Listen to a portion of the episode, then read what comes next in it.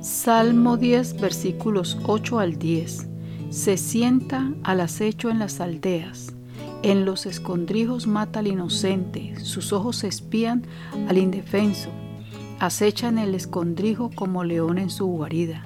Acecha para atrapar al afligido y atrapa al afligido, arrastrándolo a su red.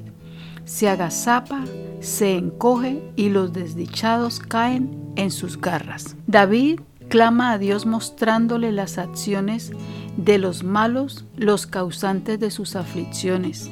David escribe lo que aquellos que venimos de países donde hay tanta inseguridad, estamos acostumbrados a ver hombres bandoleros que se esconden para salir al encuentro a víctimas en las carreteras para despojarlos o asesinarlos. También dice David que sus ojos espían al indefenso. Lastimosamente, hay barrios en mi país que se ven estos hombres en las esquinas con sus ojos espiando al indefenso para despojarlo de sus pertenencias.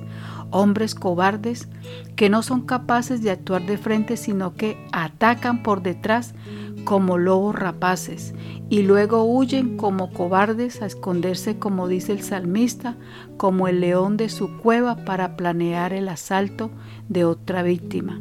Vivimos en un mundo lleno de maldad, pero tenemos que entender que todos estos hombres bandoleros actúan bajo las influencias de Satanás, quien vino, como lo dijo Jesús en Juan 10:10.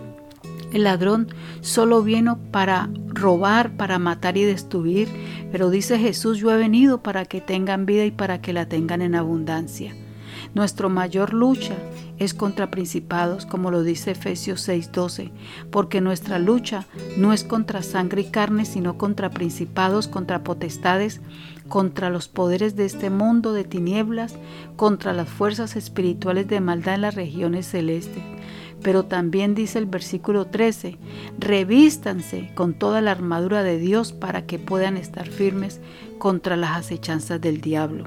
David, en medio de sus aflicciones, en medio del peligro que lo acechaba siempre, se revestía del poder de Dios con la oración y la alabanza. Por, por eso dice en el versículo 10 que ellos caen en sus garras. Pablo dice en Efesios que el hombre fuerte que está totalmente armado, pero el cual es despojado de toda su armadura cuando llega uno más fuerte y le derrota. Las oraciones de David fueron contestadas y pudo escapar de los lazos y de las trampas del enemigo. Dios te bendiga.